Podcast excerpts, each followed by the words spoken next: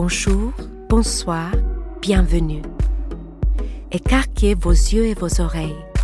Vous allez suivre une visite du Centre Pompidou.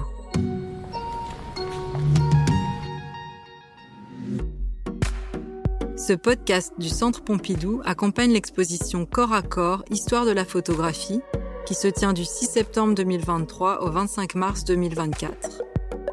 Julie Jones, conservatrice au cabinet de la photographie du Musée national d'art moderne et commissaire de cette exposition, présente les sept sections et commente pour nous une sélection d'œuvres. Bonne écoute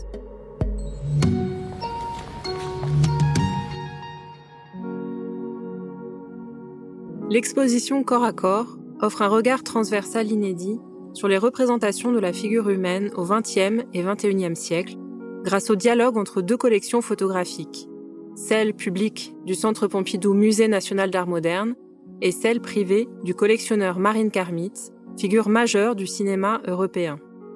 Comment ces deux collections distinctes entrent-elles en complémentarité? Quels nouveaux récits historiques et quelle nouvelle compréhension de l'œuvre d'un artiste proposent leur présentation conjointe? Comment parviennent-elles, ensemble, à activer les œuvres différemment et à engager le public? La collection de photographies de Marine Karmitz est, à plus d'un titre, complémentaire de celle du Musée national d'art moderne. Elle comporte en effet un nombre important d'œuvres absentes des collections du MNAM, dont plusieurs sont rares et ont une valeur patrimoniale. Cette collection privée révèle un intérêt immuable pour la représentation du monde et de ses habitants. L'histoire apparaît en filigrane dans l'exposition. Les luttes sociales et politiques, les crises successives et les événements traumatiques influent sur notre façon d'être et de vivre ensemble dans ce monde. Nos images en sont les témoins. Ces images participent ainsi à la définition des identités, à leur visibilité et à leur mémoire. Elles engagent la responsabilité de leurs auteurs et, à leur suite, de leurs spectateurs. Quel récit raconter avec ces images?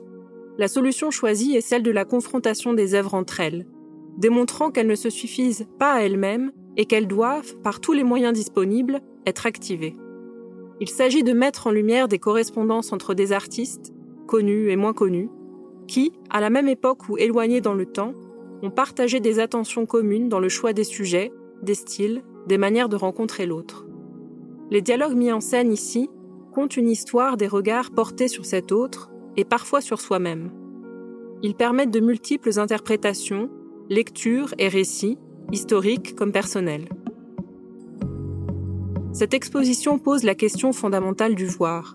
Non pas simplement que voit-on, mais bien comment, qui et surtout avec qui voit-on.